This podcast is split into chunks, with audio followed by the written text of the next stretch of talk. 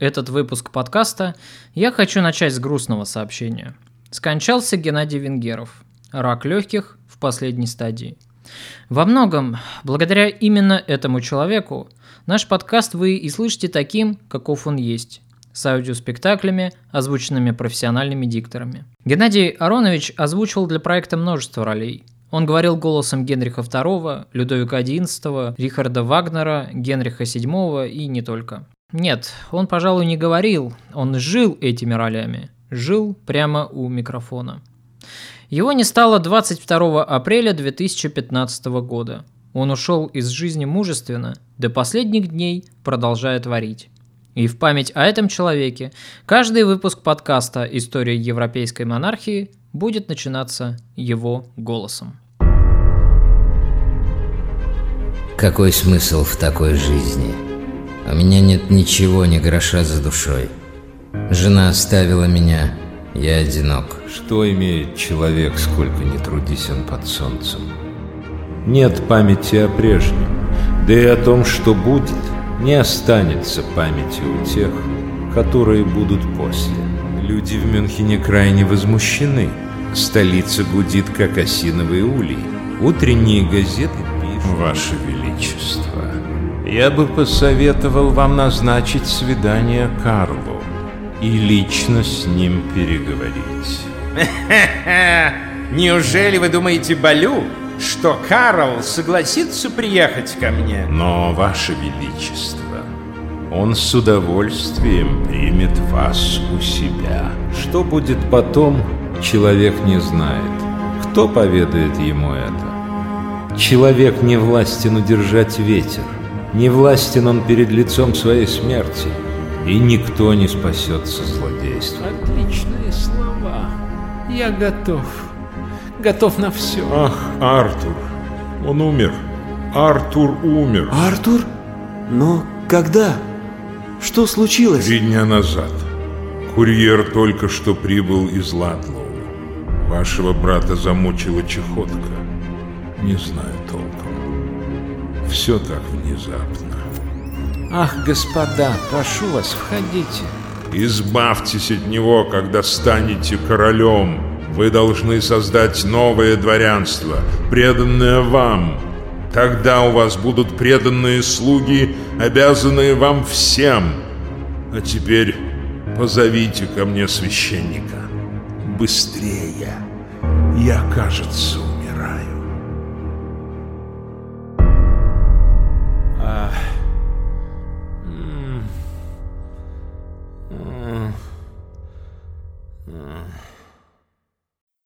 История европейской монархии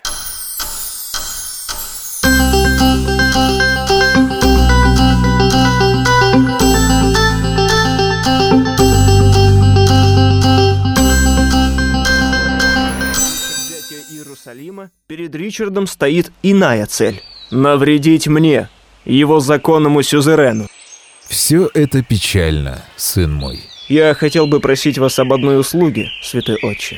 Дело в том, что, покидая Акру, я принес Ричарду клятву не нападать на его владение. Я клялся на Евангелие, а потому Господь Бог, свидетель моему слову. Но Ричард подло обманул меня, не женившись на моей сестре. Я имею полное право вернуть себе часть земель в Нормандии и намерен немедленно забрать себе то, что принадлежит мне по праву. Но поскольку клялся я на Святом Писании, только вы, Святой Отец, в силах освободить меня от данного перед Богом слова, о чем я и пришел просить вас. Прости, сын мой, но я не в силах освободить тебя от данной клятвы, поскольку церковь гарантировала всем участникам войска Христова сохранить имущество на время похода. Но Филипп на этом не успокоился. Он продолжал плести сети интриг против Ричарда, чтобы отомстить своему заклятому врагу. В начале декабря король Франции встречается в Милане с немецким императором, с тем самым Генрихом, который претендовал на сицилийскую корону. Подлый, лживый и глубоко порочный человек. Поверьте мне, что движет им отнюдь не христианское благочестие, а тщеславие и жажда славы. В Сицилии он обещал Танкраду помощь против вас, законного претендента на корону острова. Ваш отец погиб героической смертью. В Ричарде же нет ни капли благочестия. Помощь, которую обещал Ричард моему противнику, заставляет меня считать его своим личным врагом. Все, что вы говорите, это правда? Да-да, они даже подписали договор. Я лично был свидетелем. Ричард поклялся помочь Танкреду в случае нападения на Сицилию. Тогда мне необходимо убрать Ричарда с дороги. Хотя не думаю, что он вернется живым из Палестины. Исключать этого все же нельзя, это было бы непростительным просчетом. Что же вы предлагаете? Если Ричард будет возвращаться через ваше владение, захватите его в плен. Я же со своей стороны окажу поддержку его младшему брату. Правление Иоанна нам всем будет на руку.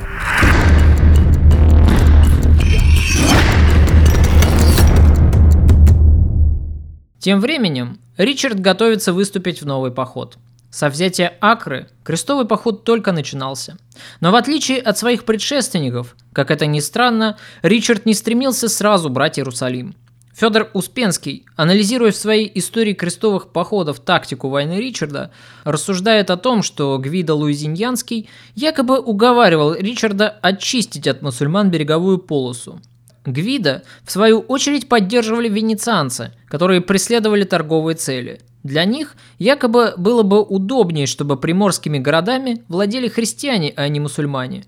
По мнению советского писателя, Ричард, поддавшись такому влиянию, выдвинулся из Акры на Аскалон, предприятие, которое Успенский назвал совершенно бесполезным, внушенным торговыми интересами итальянских городов и честолюбием самого Гвида.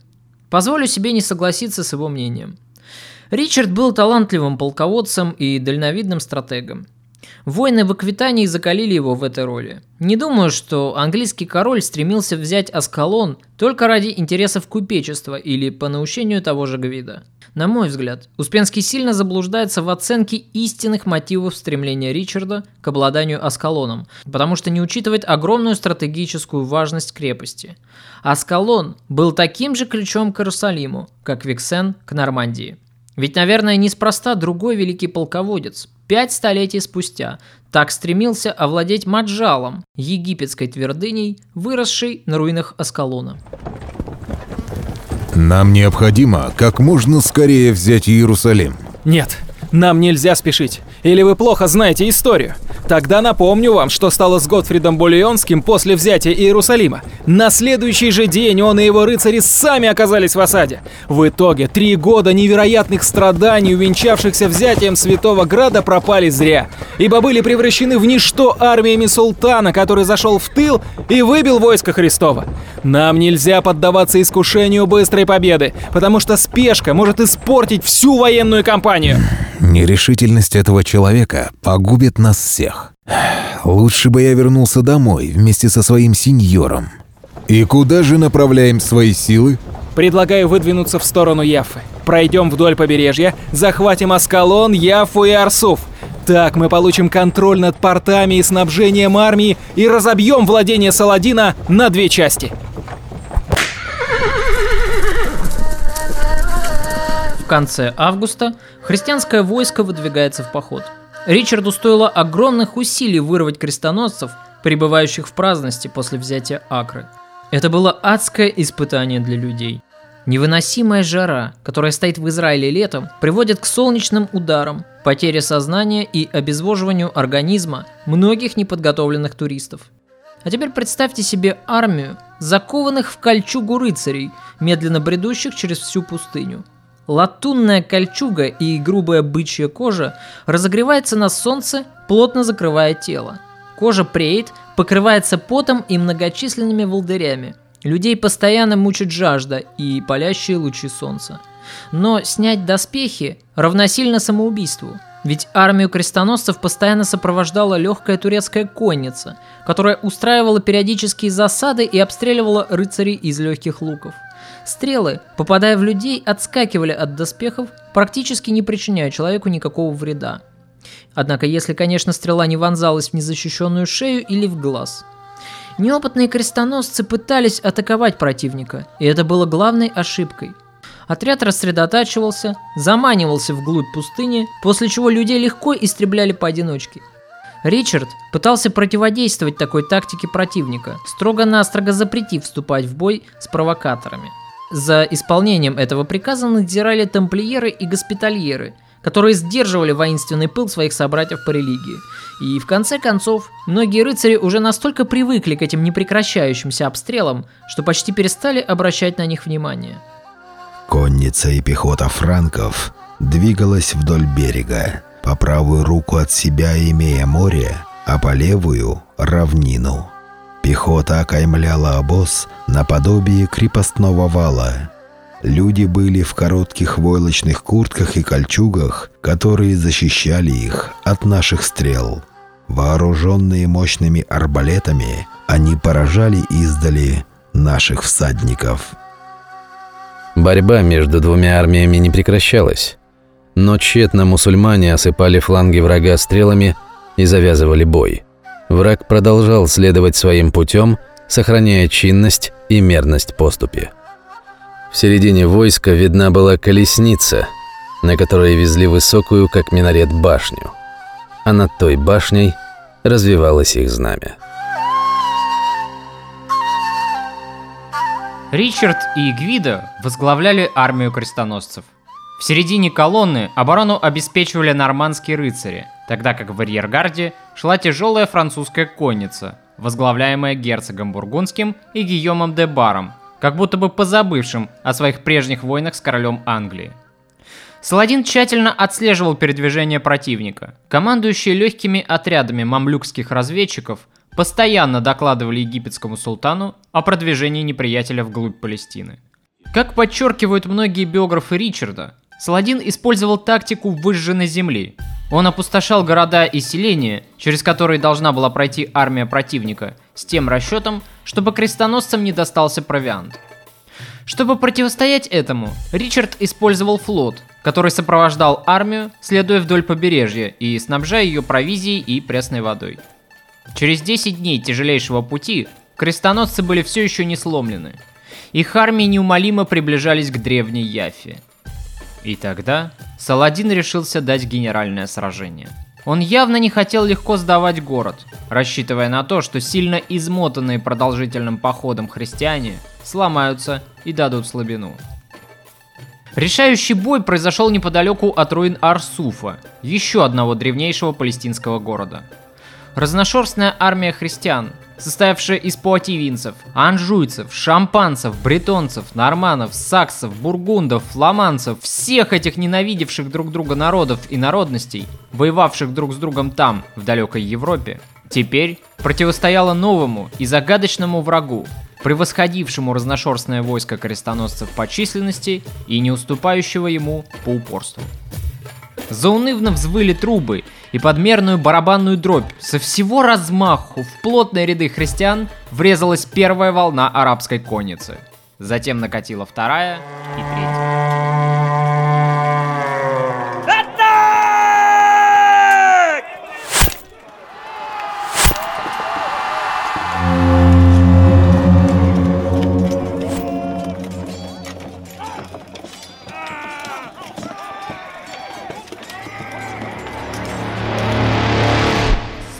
Сторон, точно рой рассверепевших смертоносных ос, посыпались острые стрелы.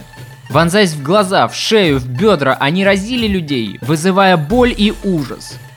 Ричард расположил в арьергарде самых опытных воинов, преимущественно опираясь на отряды верных ему монашеских орденов. Да и отступать-то им было некуда. Позади них разливалось перламутром бескрайнее Средиземное море. Сердце у Ричарда должно быть замерло в этот момент стройные ряды рыцарей рассыпались под натиском бедуинов и тяжелой сирийской конницы. Христианские рыцари и пехотинцы еле-еле сдерживали бешеный натиск мусульман, в то время пока госпитальеры томились в Эгергарде, совершенно не занятые боем. Происходящее казалось окружению английского короля чистейшей воды безумием – Магистр Ордена несколько раз просил у Ричарда разрешения бросить свежие силы резерва в атаку, чтобы переломить исход сражения, но Ричард всякий раз отвечал отказом.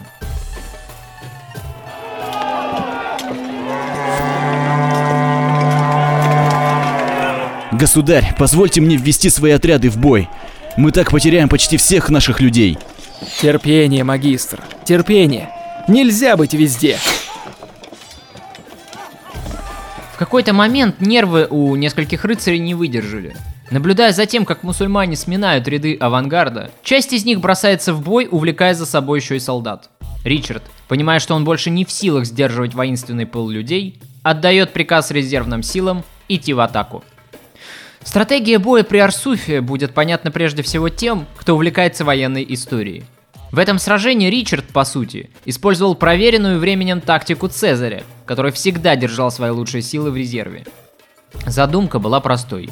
Дать основным силам противника увязнуть в битве и вымотаться, после чего в бой вступала свежая военная сила, которая оказывала на врага деморализующее влияние и окончательно решала исход сражения внезапностью напора. Из восторженного повествования одного из средневековых хронистов мы узнаем о том, насколько сильное впечатление победа Ричарда произвела даже на его врагов.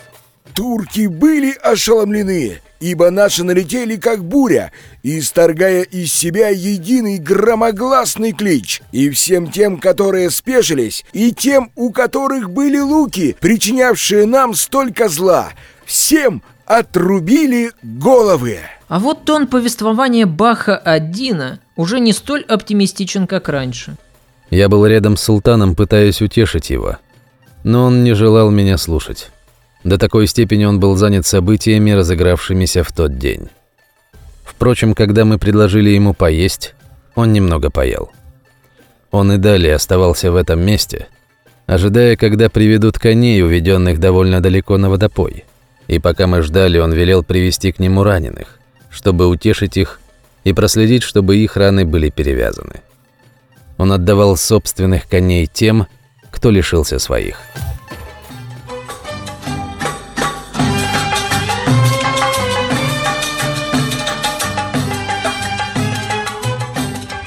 Через неделю тяжелейшего пути, измотанное походом и сражением под Арсуфом, войско крестоносцев прибывает в следующий пункт своего назначения – в древнюю Яфу. Но здесь измученных людей ждало лишь разочарование. Саладин, отступая, превратил город в пепелище, как он всегда и действовал до этого. И Ричард и его люди принимаются за восстановление и укрепление города, в то время как люди Саладина начинают укреплять и готовить к осаде Иерусалим, а сам Саладин в это время, находясь в Египте, спешно собирает новое войско. Однако Ричард, к удивлению многих крестоносцев, вдруг обнаруживает некоторую утрату интереса к цели своего похода. Оказавшись в непосредственной близости от Иерусалима, всего в 16 километрах от святого города, король Англии вдруг снова решает вступить в переговоры с младшим братом египетского султана. Вступить в переговоры после такой замечательной победы. Более того, в голове английского короля вдруг рождается и вовсе безумная в глазах его окружения идея. Ни за что! Вы освободили меня из рук сицилийского узурпатора, чтобы сделать наложницей еретика. Да лучше я вернусь к Готвелю и сгнию заживо в каком-нибудь сыром подвале замка, чем буду вечность гореть в аду. Малек хороший человек. Ты станешь его младшей женой, одной из самых любимых. Этим ты обеспечишь мир между христианами и мусульманами. И это говорит мой брат, защитник христианской веры и освободитель гроба Господнего. Ты сам хоть себя слышишь, Ричард? Хорошо. А если Малек примет христианскую веру, а? Что тогда? Ты выйдешь за него замуж? Господи, брат мой, что с тобой случилось? Ты сам на себя не похож. Как прославленному герою христиан могла прийти столь кощунственная мысль по осуществлению брака своей сестры с мусульманином, а по сути с еретиком, обреченным на вечные муки ада? Ведь Ричард, как мы помним, видел себя чуть ли не спасителем человечества от Антихриста, к которому христиане приравнивали Саладина. Если посмотреть на даты, то мы заметим, что перелом в мировоззрении Ричарда произошел где-то между ноябрем и декабрем 1191 года, потому что еще в начале ноября четко прослеживается воинственный настрой английского короля. Сохранились письма, в которых Ричард предлагает генуэзцам участие в походе на Египет, обеспечивая крестоносцам поддержку с моря. Следовательно, Ричард планировал военную кампанию до победного конца. Так чем же тогда объясняется столь резкая перемена в его настроении? В чем кроется причина миролюбивого отношения к врагам его веры, которое вдруг пришло на смену воинственному, благочестивому пылу героя-спасителя? Неужели Ричард, оказавшись почти что под самыми стенами Иерусалима, вдруг начал сомневаться в своих силах?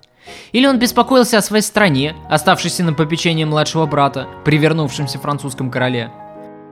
А быть может, причина была и вовсе в том, что пережитое поражение под стенами Иерусалима для Ричарда стало бы невыносимым бременем на всю жизнь. Режин Перну трогательно объясняет нерешительность, овладевшую нашим героем одиночеством. Но мне кажется, что причина, из-за которой Ричард изменил свои планы, кроется совсем в другом. Более того, причин, на мой взгляд, было несколько. Первое и самое очевидное заключается в том, что между крестоносцами давно уже не было согласия. Даже после того, как Филипп покинул Палестину. Войско раскололось на несколько крупных фракций – Французы преимущественно сплотились вокруг герцога Бургундского, который, по всей видимости, не совсем доверял английскому королю. Немецкую же часть войска возглавил Конрад Монферратский, с которым отношения у Ричарда и вовсе не заладились с самого начала похода. Теперь же Конраду удалось объединиться с бургундским герцогом. Кроме того, он вступил в самостоятельные переговоры с Саладином. Отсутствие единства в армии крестоносцев не вселяло в Ричарда уверенности в дальнейшем благоприятном исходе этой священной войны. Вторая причина – неуверенность Ричарда в том, что взятие Иерусалима не погубит исход всей военной кампании. Ведь овладев городом и положив при штурме множество людей, потребуется еще и выдержать осаду, которая неминуемо последует за обретением Иерусалима. А что если при штурме Ричард вдруг потерпит неудачу? Что будет, если христиане даже не вступят в священный град, напрасно пролив столько крови? Тогда репутации английского короля будет нанесен непоправимый урон. Он в одночасье станет посмешищем, погубившим мечты всех христиан, каким в глазах крестоносцев уже давно был Гвидо Лузиньянский. И, наконец, третья причина кроется в том, что до Ричарда доходили регулярные слухи о нехорошем положении дел на родине. А Лейнора, преданная интересам сына, постоянно держала его в курсе происходящего, а с последними письмами и вовсе принялась уговаривать Ричарда возвращаться домой как можно скорее. После этого в Палестину прибыл приор одного из монастырей, который подтвердил самые тревожные новости. До Ричарда, когда он еще только зимовал на Сицилии, уже доходили тревожные слухи о том, что его канцлер Гильем де Ланшан проявил себя крайне честолюбивым, надменным и заносчивым человеком. Размах коррупции при Ланшане превзошел все мыслимые пределы. Ссылаясь на то, что он является не только канцлером, но и папским легатом, Ланшан прибрал к рукам в королевстве как светскую, так и церковную власть. Он откровенно грабил монастыри и аббатства. Он возвысил почти всю свою родню. Он жил на широкую ногу, с поистине королевским размахом, совершенно не беспокоясь о нуждах простых подданных. Естественно, что такое положение дел не устраивало многих в королевстве, особенно тех, кого канцлер ограбил или обидел. И в младшем брате Ричарда, в Иоанне, который очень скоро станет следующим королем Англии, видели защитника народа. И вокруг принца собирается вся недовольная канцлером знать. Назревает угроза государственного переворота.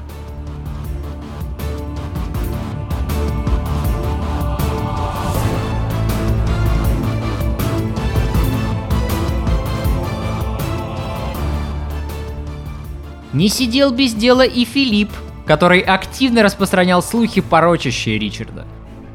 Вскоре он и вовсе начал подумывать о том, чтобы развязать войну в Нормандии за континентальные владения плантагенетов. И ассамблея баронов, созванная по его инициативе, поддержала это намерение. Однако сам Филипп неожиданно от него отказался. По всей видимости, король Франции считал, что он пока еще не готов к такой масштабной войне. Все это в совокупности и привело к тому, что Ричард отказался от намерения штурмовать Иерусалим. Брак между его сестрой и братом султана был лишь уловкой, чтобы разрешить исход войны малой кровью. И потерпев фиаско, Ричард начинает переговоры с откровенного предложения окончить войну. Через одного из своих посланников король обращается к египетскому султану с примирительной речью. Мусульмане и франки измотаны. Страна в руинах. Блага и жизни были принесены в жертву с обеих сторон. Время заканчивать с этим. единственными спорными вопросами остаются Иерусалим, крест и земля. Иерусалим для нас символ веры, от которого мы не можем отказаться, даже если бы остался один человек. Земля должна быть возвращена до самого Иордана. Прочитав это послание, султан созвал государственных советников и спросил их, какой дать ответ. Потом он написал. «Иерусалим так же наш, как и ваш. Для нас он даже более священен, чем для вас, потому что отсюда отправился в ночное путешествие наш пророк, и здесь соберется наша община в судный день. Не воображайте себе, что мы можем от него отказаться, не договорившись. Что касается земли, она полностью принадлежала нам, а вы только недавно пришли сюда. Вы захватили ее лишь из-за слабости мусульман, которые там проживали, и Бог не позволит вам забрать ни единого камня, пока идет война. Даже несмотря на неудачный итог переговоров, Ричард все равно собирался возвращаться домой, выбрав в качестве своего преемника Конрада Монферратского, который пользовался всеобщим авторитетом и в глазах крестоносцев уже был некороновным королем Иерусалима. Однако неожиданная смерть последнего заставила Ричарда задержаться в Палестине еще на год. За это время, впрочем, не произошло ровным счетом ничего интересного. Враждующие стороны обменялись чувствительными ударами. Так Саладин нанес контрудар и отвоевал Яфу. Ричард тут же перебросил войска на юг и вернул контроль над городом. После этого обе стороны возобновили переговоры. И, наконец, Мирный договор был заключен. Все завоевания крестоносцев признавались Саладином, а султан лично гарантировал христианским паломникам беспрепятственный въезд в Иерусалим для поклонения общим святыням. Это перемирие в конце концов устроило обе стороны. Ричард со своей стороны тешил себя иллюзией, что, поправив дела дома, он непременно вернется в Святую Землю и доведет войну до победного конца – Саладин же получал возможность передышки для новой войны, на этот раз против багдадского халифа. У египетского султана были свои несбыточные миражи. Саладин грезил созданием огромной арабской империи. Однако судьба больше не готовила этим людям великих свершений. Саладину суждено будет умереть от лихорадки, которой он заболеет через полгода после заключения этого перемирия – что же касается Ричарда, то он переживет Саладина всего на 6 лет.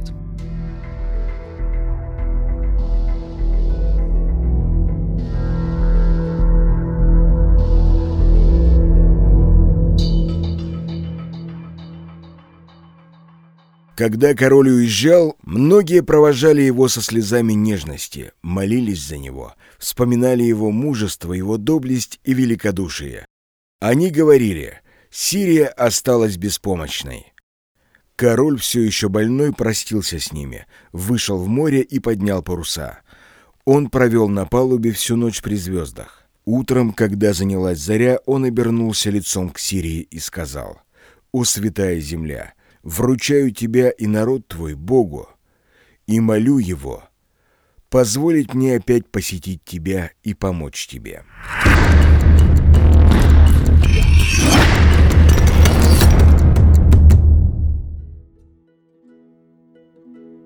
Собираясь в обратный путь, Ричард, наверное, серьезно задумался над тем, как много у него врагов. Плыть через Средиземное море было небезопасно, поскольку генуэзцы были союзниками немецкого императора, а он считал Ричарда своим кровным врагом из-за потери Сицилии. Ведь Ричард, как мы помним, не только обещал поддержку Танкраду против Священной Римской империи, но он еще и прибрал к рукам его золото, которое молодой Генрих VI считал по праву своим – Кроме того, обижена была на Ричарда и Византия, которая по-прежнему претендовала на Кипр, завоеванный, как мы помним, тоже Ричардом.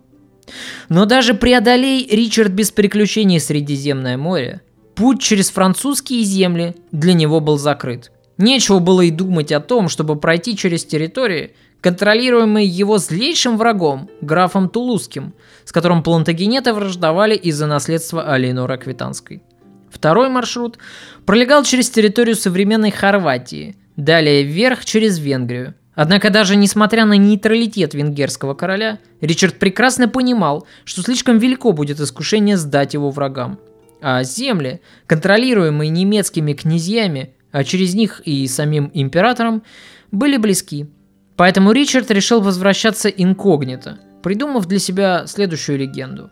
Его, дескать, будут звать Хьюга, и он будет богатым купцом, возвращающимся из Палестины. Ричард благополучно добирается до Корфу. На этом небольшом греческом острове он договаривается с пиратами и в их компании доплывает до побережья современной Хорватии. Он высаживается неподалеку от так хорошо знакомого многим туристам Дубровника, откуда дальше планирует продолжить сухопутное путешествие. В то далекое и весьма непростое, надо сказать, время еще не существовало шенгенских виз, поэтому, чтобы получить гарантии беспрепятственного пересечения местности, Ричарду необходимо было договориться с одним из местных графов, через земли которого и пролегал его путь. А граф этот как раз являлся вассалом австрийского герцога Леопольда, штандарт которого Ричард так неосмотрительно когда-то выбросил в канаву после взятия Акры. Теперь же Ричард должен был всецело полагаться на волю случая.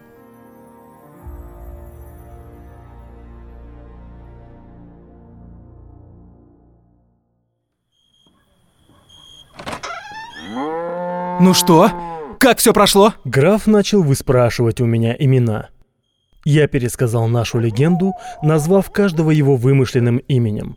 Он ответил мне, что знает, кто мы и что со мной путешествует король Ричард. Он сказал, что должен задержать нас, но из уважения к вам он отказывается принимать в дар от вас это кольцо и возвращает его вам с беспрепятственным пропуском. Это так здорово, Сир! Вы прямо как Лайн Грин, о котором мне рассказывал отец. Чему ты радуешься, дурень? Не верю я его любезностям! С наступлением ночи мы выдвигаемся в путь. Слухи о необычной компании пилигримов – раздающих перстни с рубинами и расплачивающихся на рынке за продуктами с золотыми монетами, опережал самих путников. И в одной из австрийских деревушек на подозрительную компанию обратили внимание местные жители. Посыльного стали расспрашивать, кто он и откуда. И мальчик начал было привычный рассказ, как вдруг произошло нечто неожиданное. Говорю же вам, мой господин богатый преуспевающий купец. Купец, говоришь? А это что у тебя, а? Отвечай, щенок, или я перережу тебе язык, и ты до скончания своих дней разучишься врать. Это перчатки. Я вижу, дурень, что это перчатки. Чьи они? Я их не украл, клянусь вам. Спросите моего господина, он подтвердит. А золотые львы, что на них вышиты? Уж не герб ли это твоего господина? И юноше ничего не оставалось делать, как показать стражникам герцога дом, в котором в это самое время и прятался король. К тому времени о произошедшем прознал весь город, и взволнованные люди целой толпой потянулись к постоялому двору.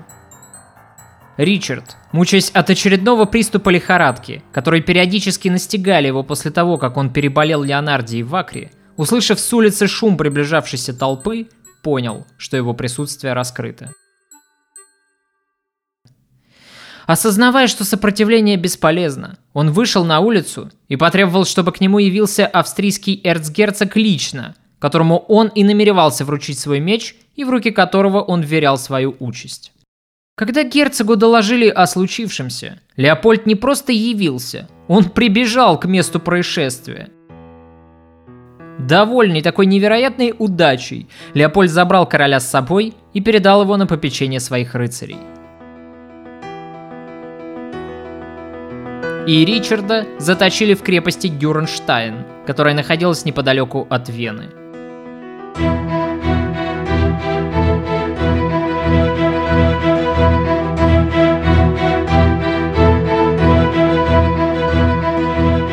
Его, впрочем, не стали заковывать в цепи или кандалы и подвергать каким бы то ни было унизительным экзекуциям. Однако следили за пленником очень тщательно – еще бы! Леопольд прекрасно понимал, что в его руках не сколько человек, сколько весьма ценный трофей, который можно будет выгодно продать своему сюзерену. И Леопольд немедленно известил немецкого императора о пленении Ричарда. После этого начинается обсуждение условий покупки столь ценного заложника –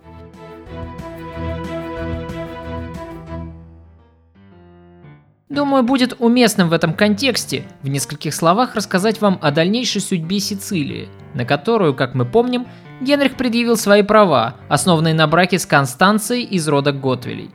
Итак, после коронации Генрих незамедлительно приступил к осуществлению своего плана по завоеванию богатейшего региона. Заключив договор с Генуей и Пизой, имевшими в то время самый сильный флот, Генрих взял Сицилию в мощную морскую блокаду.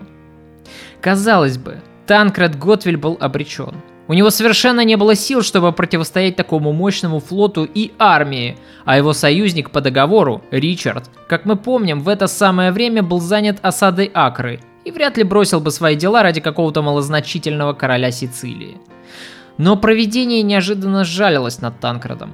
В войну вмешалась третья сила, а именно эпидемия чумы. Поддержку Сицилии оказало и Неаполитанское королевство. И сицилийцам удалось прорвать блокаду, после чего немцы вынуждены были отступить. Эта война буквально разорила казну императора. Генрих нажил себе множество врагов. И теперь, когда в его руках оказался столь ценный пленник, император, довольный собой, мог потирать руки. И первым делом Генрих обращается к французскому королю, чтобы сообщить Филиппу о радостном известии и как бы намекнуть о возможности выкупить пленника. Над Ричардом нависла смертельная угроза. Если бы такая сделка состоялась, и Ричард попал бы в руки Филиппа, думаю, нет смысла говорить, что живым он бы из плена не выбрался. Моему любимому и лучшему другу Филиппу. Сообщаю вам, дорогой друг, о пленении нашего злейшего врага Ричарда. Так как отныне он в моей власти и всегда пытается причинить вам беспокойство, мы решили взять на себя обязательство сообщить вашему величеству эту новость, зная, что вам это будет приятно, и душа ваша наполнится радостью. Получив известие от немецкого императора, Филипп тут же ответил ему, чтобы Ричарда ни в коем случае не выпускали на свободу, поскольку король Англии, по мнению Филиппа, виновен в страшнейших злодеяниях, в числе которых и убийство Конрада Монферратского. Смерть германского предводителя крестоносцев действительно выглядела внезапной, и в глазах противников Ричарда, конечно же, был велик соблазн обвинить в убийстве самого Ричарда – Дескать, отношения у Конрада с Ричардом не сложились с самого начала, и Ричард, который не хотел, чтобы Конрад стал королем Иерусалима, подослал ассасина, который и заколол Конрада кинжалом. Конечно, у здравомыслящих историков эта версия не выдерживает ровным счетом никакой критики. На самом деле истинной причиной гибели Конрада стала его самонадеянность и неосмотрительность. Исполнителями убийства Конрада Монферратского были два ассасина, которые входили в радикальную мусульманскую секту. Некто Рашид ад-Аддин Синан, известный христианам под прозвищем Старец горы, опаивал адептов этой секты гашишем и внушал им, что они обретут рай на небесах, если будут слушаться своего духовного наставника, то есть самого Рашида Аддина, и бороться с неверными – в довершение ко всему, Конрад Монферратский захватил торговое судно, принадлежавшее то ли этой радикальной секте, то ли кому-то еще, кто стоял за этой сектой в действительности. Но как бы то ни было, Конрад, по сути, ограбил старца горы, и тот отомстил ему, подослав убийц. Поразительно, насколько история 800-летней давности до боли кажется очень знакомой. Но на чем тогда строилось обвинение в убийстве? Дело в том, что у английского короля был весьма веский мотив. Он хотел видеть королем Иерусалима своего ставленника, Гвида Лузиньянского. Конраду, который не повиновался ему и вел в Палестине свою игру, Ричард испытывал личную неприязнь, как, впрочем, и сам Конрад, презиравший Ричарда. И это правда. В довершение ко всему, один из убийц под пытками признался, что Ричард стоит за убийцами, подосланными старцем – Безусловно, такого рода обвинения были выгодны только врагам Ричарда, особенно королю Франции, который готов был списать на Ричарда любые преступления, даже самые невероятные, чтобы максимально очернить в глазах окружающих фигуру своего непокорного вассала. Но я сильно сомневаюсь, что Ричард мог стоять за этим убийством. Но не в его это было стиле, не его это был почерк. Он был человеком взрывным, прямолинейным. Он говорил сразу то, что думал. И если бы он хотел убить Конрада, то он сделал бы это открыто в честном поединке. Именно такой был у Ричарда характер, и об этом более чем красноречиво свидетельствуют многочисленные факты из его биографии.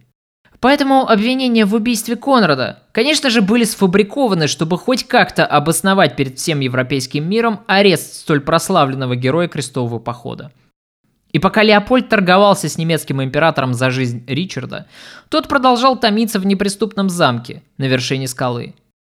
Его положение было неопределенным, но Ричарду, на удивление, удавалось сохранить бодрое настроение и чувство юмора. Он весело общался со своими стражниками, шутил и старался не падать духом. Во всяком случае, об этом пишет Режин Перну.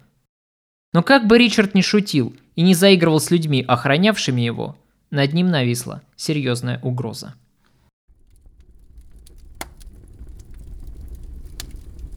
Он в наших руках.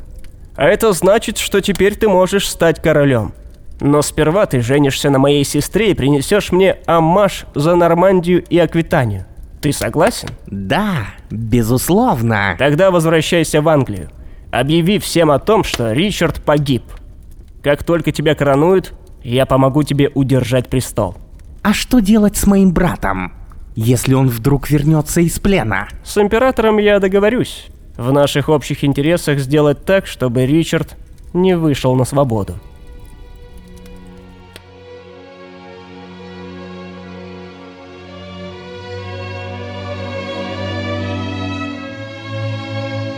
Наконец, между Генрихом и Леопольдом было достигнуто соглашение, и Ричард был вручен императору.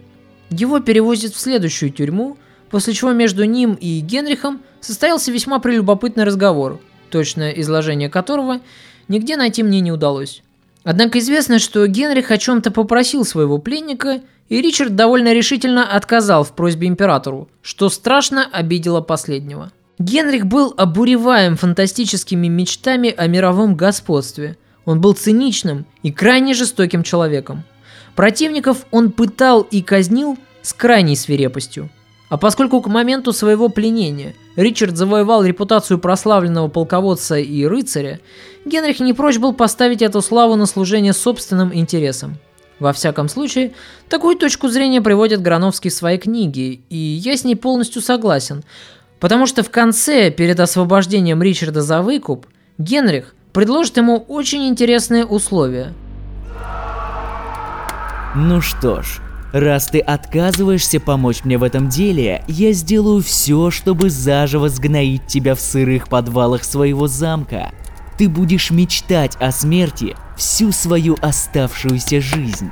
Я не боюсь твоих жалких угроз.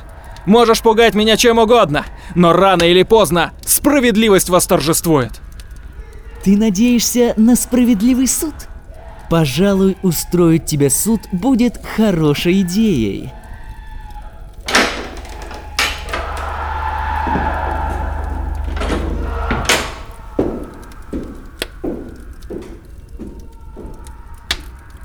Не сломив в Ричарде духа сопротивления, император решает созвать нечто вроде собрания знати, чтобы устроить показное судилище. Ричарду отводилась в этой инсценировке роль обвиняемого, обвинения же были тяжкими. Убийство Конрада Монферратского и покушение на жизнь своего сюзерена, короля Франции.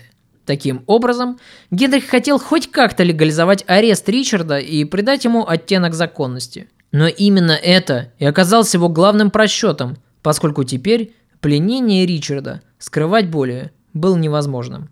Вести о том, что прославленный герой крестового похода находится в плену у немецкого императора, стремительно облетают всю Европу.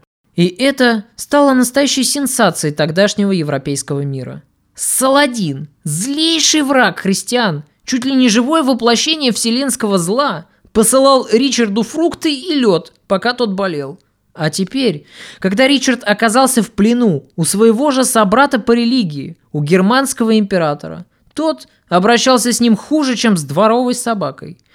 Поистине, в этом была какая-то горькая ирония и злобная насмешка судьбы. Но именно это обстоятельство, в конечном итоге, и всколыхнет сердца многих людей.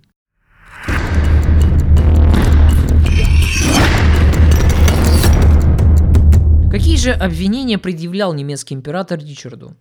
Ну, во-первых, как я уже и упоминал, Ричарду вменялось в вину убийство Конрада Монферратского. Впрочем, нелепость этого обвинения, шитого белыми нитками, была очевидна почти всем.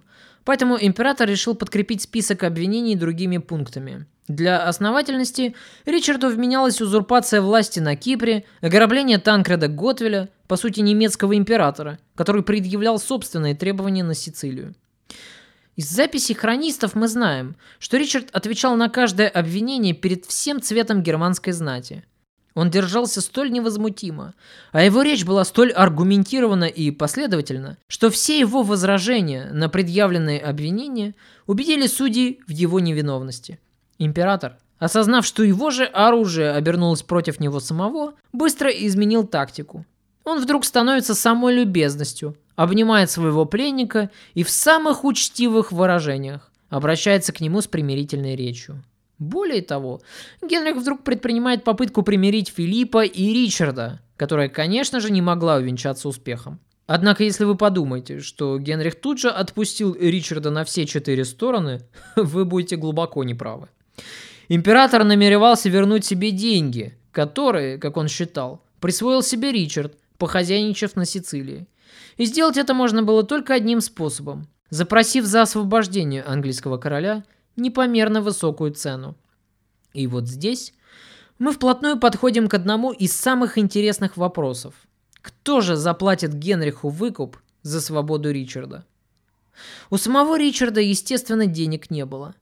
Филипп страстно желал избавиться от своего заклятого врага и даже приплачивал императору за каждый день нахождения Ричарда в плену. Это мы знаем достоверно.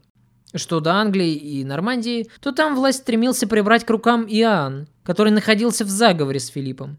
Кто же тогда мог проявить участие в судьбе Ричарда? Кто мог организовать сбор столь значительной суммы, которая могла бы удовлетворить непомерные аппетиты немецкого императора? Ведь для этого требовался очень влиятельный покровитель, который смог бы противостоять сильным мира сего, таким как Иоанн и Филипп. Но такой человек все-таки нашелся, и им оказалось Алейнора Аквитанская. Как пишет Жан Флори, новости о пленении Ричарда достигли Туманного Альбиона в начале февраля 1193 года, о чем свидетельствует письмо архиепископа Руанского. То есть спустя где-то месяц после того, как об этом узнал младший брат Ричарда. Вся мерзость поведения Иоанна заключается даже не в том, что он месяц молчал – не выдавая сходившись с ума от горя матери истинное положение дел. И даже не в том, что Иоанн вместе с Филиппом попытался сорвать переговоры о выкупе, предложив императору контравыкуп, а в том, что когда выкуп все-таки был собран, Иоанну удалось присвоить себе часть денег. Алейнора, впрочем, взялась за дело с присущей этой женщине энергией. Она задействовала все возможные рычаги, какие только были в ее распоряжении – она приказала собрать деньги с баронов и епископов, чтобы каждый из них пожертвовал на освобождение своего короля как минимум четверть дохода. Она же постоянно торопила чиновников, заваливая петициями самого папу римского и пытаясь нейтрализовать козни Иоанна. Короче говоря, мать посвятила всю себя делу освобождения сына, в буквальном смысле готовая на все, ради того, чтобы Ричард вышел из плена. О том, насколько сильно было ее напряжение и как страстно она родила за освобождение Ричарда, можно судить из ее гневных писем, которыми она засыпала Святой Престол. Часто ради вещей малозначительных вы посылаете своих кардиналов до самых краев земли и наделяете посланников высочайшими полномочиями – но в деле возмутительном и достойном оплакивания вы не направили даже самого малого из меньших диаконов, ни хотя бы простого послушника или служку церковного. Короли и князья земли сговорились против моего сына. Далеко от Господа он под стражей и в цепях, в то время как другие опустошают его земли – и хотя все это длится и длится, меч святого Петра коснеет в ножнах. Трижды вы обещали прислать легатов, и до сих пор ничего не сделали. Дошло даже до того, что Алейнора пригрозила Риму церковным расколом. И здесь, возможно, впервые прозвучала угроза отделения Англии от католической церкви. И Целестину ничего не оставалось, как под нажимом Алейноры, наложить на Священную Римскую империю интердикт. Он даже пригрозил интердиктом королю Франции и на этом, собственно, посчитал, что его долг выполнен. Алейнора могла и должна была рассчитывать только на свои ресурсы. и она активно собирала деньги с подданных. Когда-то эта великая женщина жертвовала большие суммы монастырям. Теперь же пришел их черед вносить свою лепту в дело освобождения Ричарда. Однако сумма, запрошенная немецким императором, оказалась настолько огромной, что даже чудовищные налоги, взимаемые по всей стране, заполнили деньгами все подвалы Святого Павла в Лондоне, а денег все равно оказалось недостаточно. И в конечном итоге стороны условились на заложниках, которых передадут немецкой стороне в качестве залога, и о некоторых династических браках. В самый последний момент Генрих засомневался. Поступило весьма заманчивое предложение от Филиппа и Иоанна. И это в тот самый момент, когда 72-летняя Алейнора уже пребывала в Кёльне с огромной свитой и мешками денег, с таким трудом доставленными сюда, ожидая, наконец, освобождения своего сына. Могу себе представить, как извелась эта несчастная женщина и каких неимоверных усилий стоило ей пережить все эти испытания. И, наконец, Генрих, скрипя сердце, согласился принять астрономический выкуп и освободить Ричарда. Но предварительно он все-таки включил в текст договора об освобождении еще одно весьма странное условие, о котором я уже говорил ранее. Чтобы избежать плена, Ричард, король Англии, по совету своей матери Алианоры, отказался от королевства Англии, передал его императору, как хозяину вселенной. Но в присутствии вельмож Германии и Англии император, как и было условлено, сразу же вернул его ему. Обращает на себя внимание формулировки этого странного условия, которые по сути сводились к тому, что Ричард как бы признавал над собой вассалитет немецкого императора, которому приносил амаш за Англию. Но еще в этом пункте договора четко угадывается болезненная мания величия Генриха, которая явно свидетельствует о наличии душевного расстройства. Как пишет Александр Грановский, Генрих был обуреваем фантастическими мечтаниями о мировом господстве. А еще это был крайне жестокий садист, который любил пытки и изощренные казни. Например, известно об одной из публичных расправ, во время которой Генрих приказал надеть на голову одному из предводителей мятежников раскаленную железную корону.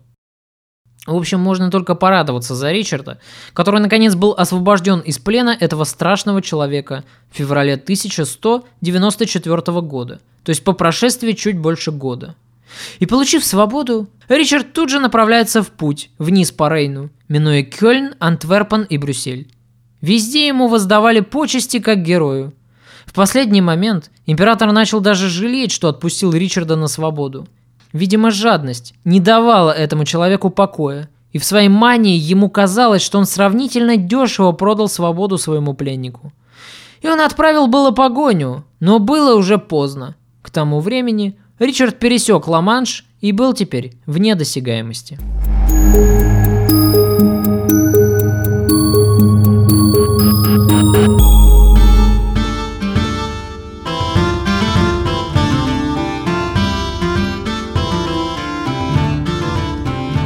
Оказавшись на свободе, Ричард немного перевел дух, отдохнул после долгого заключения и тут же принялся восстанавливать власть в своем государстве.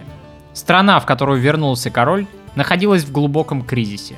Англия была обескровлена колоссальными расходами на крестовый поход и последовавшим за этим выкупом, который, впрочем, еще только предстояло выплатить до конца. Перед государством были чудовищные проблемы. Огромный внешний долг и угроза гражданской войны между братьями – Филипп постарался на славу. За поддержку, обещанную Иоанну, он получил от него по договору часть замков в Нормандии, и теперь он планировал военное вторжение. Пользуясь слабостью плантагенетов и разобщенностью между братьями, король Франции планомерно расшатывал их власть в континентальных владениях. Вспыхивает мятеж в Аквитании, начинает бродить Британия.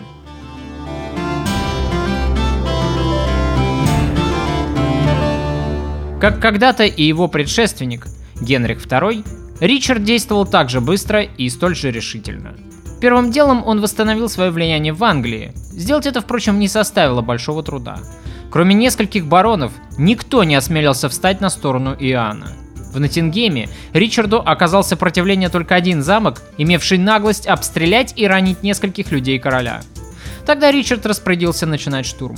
Активные боевые действия продолжались в течение всего дня – и их итогом становится разрушение наружной стены замка.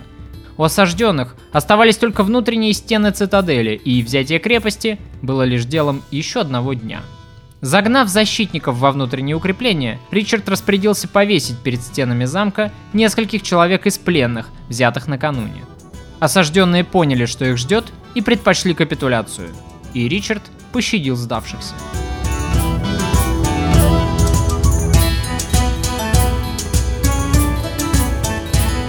Следующей проблемой, стоявшей перед королем, был сбор денег. Требовалась новая боеспособная армия для войны с младшим братом и королем Франции. Но на найм рекрутов нужны были значительные средства. А денег в обобранной до нитки стране как раз и не было. И тогда Ричард решил залезть в карман к самым богатым из своих подданных. И он объявляет, что купленные должности оказались вовсе не купленными, а арендованными. Крупные землевладельцы также должны были раскошелиться на новый земельный налог. Вновь расцветает торговля должностями. Удивительно, но никто даже не посмел пикнуть. Подданные покорно смирились, и деньги снова потекли в казну.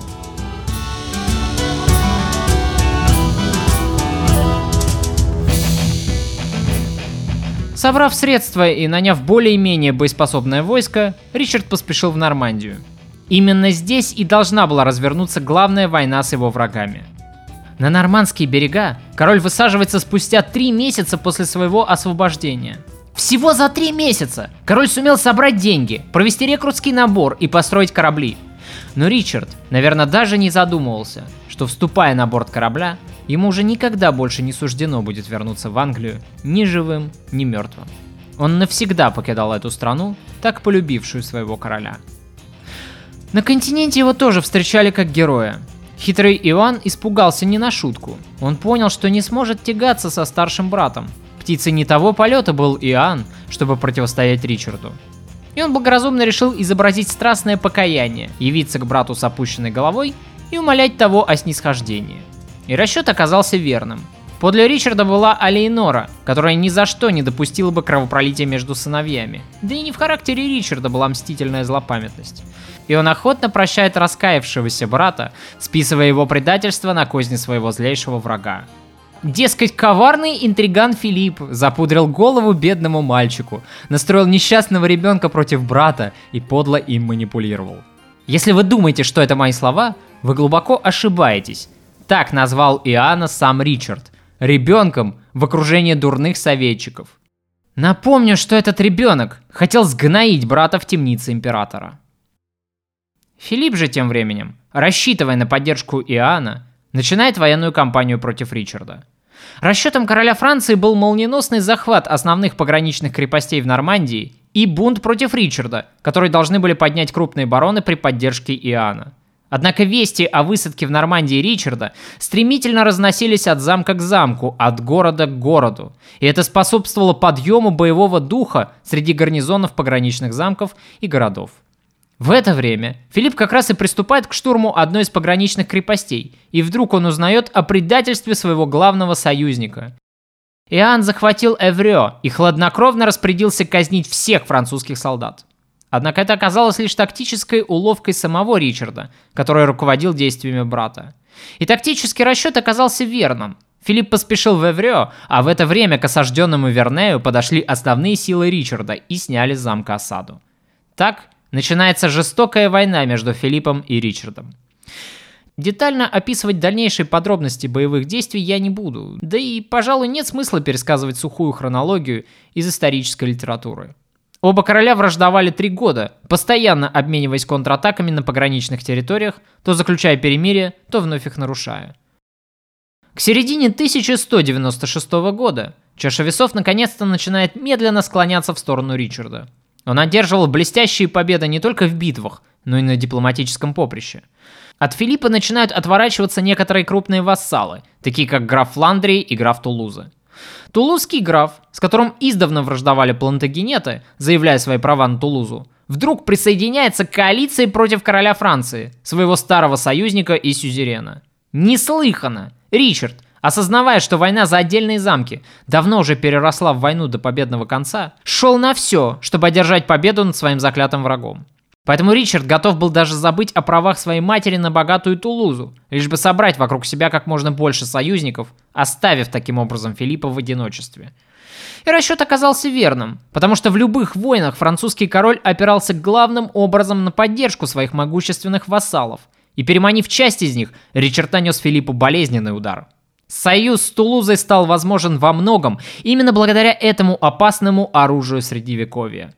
Я имею в виду выгодные династические браки, которые тут же закрепили союз, направленный против короля Франции. Что же до графа Фландрии, то Ричард принудил его к союзу привычными нам сегодня санкциями, запретив англичанам торговать с фламандскими городами, которые всегда жили и богатели во многом за счет поставки английской шерсти. Таким образом, запретив своим купцам торговать с Фландрией, Ричард обескровил этот регион, это и послужило веским аргументом для фламандского графа, чтобы вступить в союз против короля Франции. И вот достаточно быстро был образован мощный триумвират, направленный против Филиппа, состоявший из английского короля, графа Тулуза и графа Фландрии. И как только оба графа присоединились к Ричарду в этой войне, они тут же начали активно грабить земли короля Франции. Ричард тут же перешел в стремительное наступление. И тогда хитрый король Франции запросил перемирие. Ричард, впрочем, пошел ему навстречу, но перемирие оказалось коротким и ничего не принесло Филиппу. Все новые и новые бароны отворачиваются от Филиппа и встают под знамена триумвиров, чтобы урвать свой кусок от Франции. Филиппа предали почти все его вчерашние друзья. От него отвернулись Нидерланды, Британь, Блуа. Король Франции был загнан в ловушку, как лисица на охоте, затравленная со всех сторон.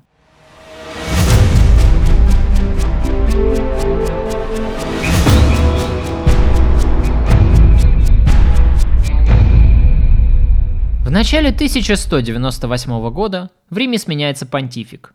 Новый папа римский, Иннокентий III, бредил идеей очередного крестового похода. Ричард и сам хотел вернуться в Святую Землю, чтобы закончить начатую там войну и захватить Египет. Но сперва ему нужно было закончить войну с Францией. Иннокентий увидел для себя прекрасную возможность задействовать нужные струны и, сыграв на честолюбие Ричарда, направить его воинственный пыл в нужное для католической церкви русло. И он отправил в Нормандию своего легата, задачей которого было примирить враждующих королей. Легат попытался начать переговоры с Ричардом, но английский король и слышать ничего не хотел о мире. Впрочем, и сам Филипп тоже был не готов к перемирию. Недавно он одержал несколько побед, вошел в азарт и теперь жаждал реванша. Однако в решающей битве неподалеку от Жизора французская конница потерпела сокрушительное поражение – Филипп вынужден был спасаться бегством и чуть было не погиб, когда под копытами его лошади обрушился мост. И тогда он понял, что не перемирие, а мир нужен ему любой ценой. Король Франции ухватился за посредничество папского легата, как утопающий за соломинку. Петр Капуанский, именно так и звали римского посланника, сумел устроить встречу двух королей. Филипп отказался от всех своих завоеваний и просил мира. Но после всего, что между ними произошло, Ричард уже не готов был к миру даже на таких условиях.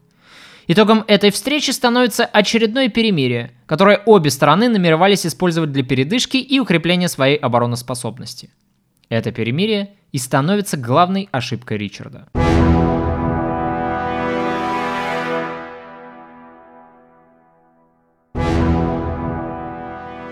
Вместо того, чтобы вести войну до полного поражения своего главного врага, он остановился в самый последний момент, когда Филипп уже был почти побежден. Почему в самый последний момент Ричард пошел навстречу человеку, который желал его смерти, который чуть не погубил его и который теперь просил пощады? Истинных мотивов поведения короля мы никогда так и не узнаем. Александр Грановский, задаваясь тем же вопросом, списывает это на благородный характер Ричарда.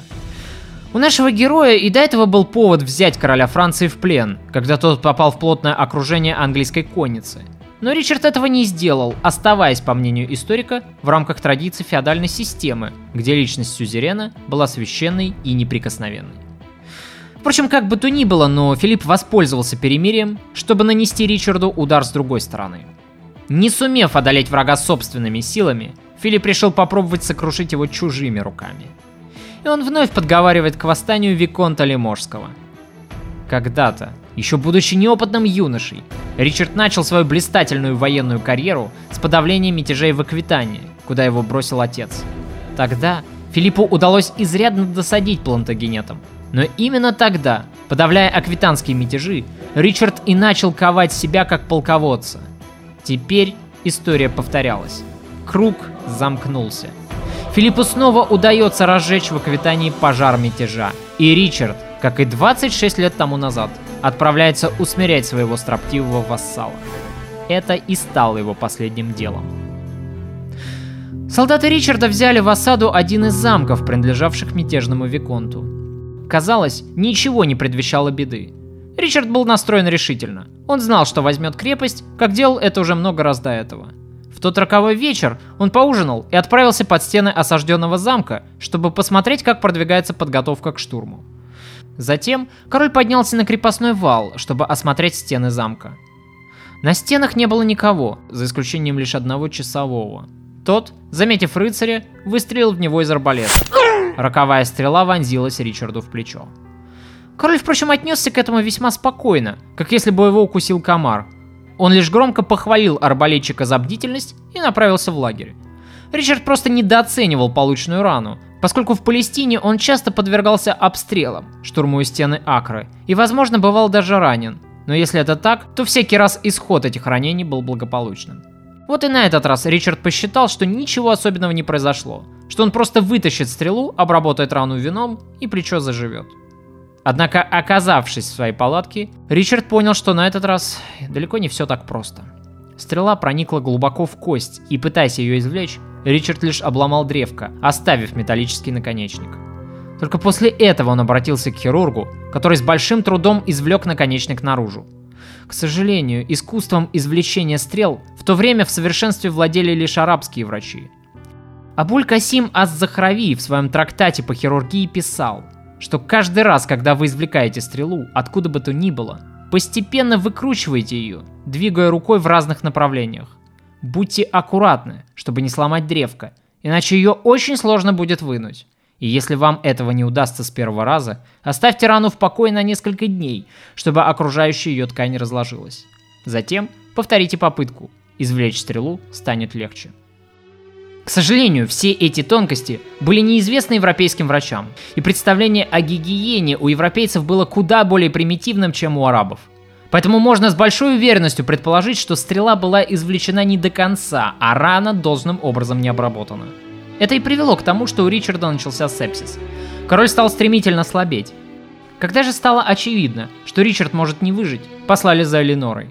Мать бросила все и тут же примчалась в лагерь сына, и успела она вовремя, потому что к этому моменту Ричард находился уже при смерти. Тот замок, впрочем, сдался, Последней просьбой Ричарда было оставить в живых человека, который его ранил. В этом проявляется главная загадка его противоречивой души. Он не раздумывая мог казнить несколько тысяч человек под Акрой. Он часто ослеплял и казнил пленных, попавшихся под горячую руку. Однажды он распорядился даже повесить всех негациантов до единого, которые были уличены в нарушении его запрета на торговлю с Фландрией. Но при всем при этом он умел и прощать. Его нельзя обвинять в кровожадности и мстительности. А Лейноре суждено будет пережить еще одного сына, на этот раз самого любимого. Следуя его завещанию, она перевезет останки Ричарда в Фонтевро и похоронит их у ног Генриха. Спустя пять лет она скончается, не пережив известие о том, что французы захватили Шато Гаяр, любимый замок ее сына, крепость, которую Ричард построил на границе Нормандии и которой очень гордился. А похоронят там же, в Фонтевро, рядом с прахом мужа и сына и она на века застынет в камне, молодая, с открытой книгой в руках, о чем-то с интересом читающей. Но обо всем об этом Ричард уже не узнает. 6 апреля 1199 года время навсегда остановилось для него.